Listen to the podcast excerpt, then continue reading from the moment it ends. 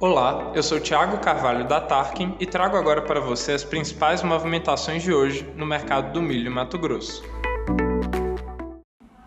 No Mato Grosso, o mercado se encontra paralisado nesse momento para milho disponível. As negociações não estão uniformes, com preços dependendo de caso a caso.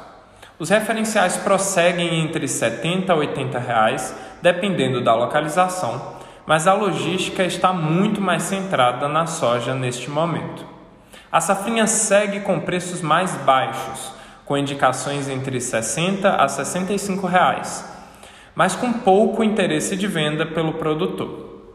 No aplicativo da Tarkin, você consegue ver gratuitamente as variações nos preços de milho em qualquer cidade, além de acompanhar os principais indicadores como o dólar e os preços na BMF.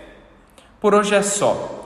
Desejo um ótimo final de semana e uma boa sorte neste período de colheita. Continue com a gente para não perder as principais movimentações do mercado do milho na sua região.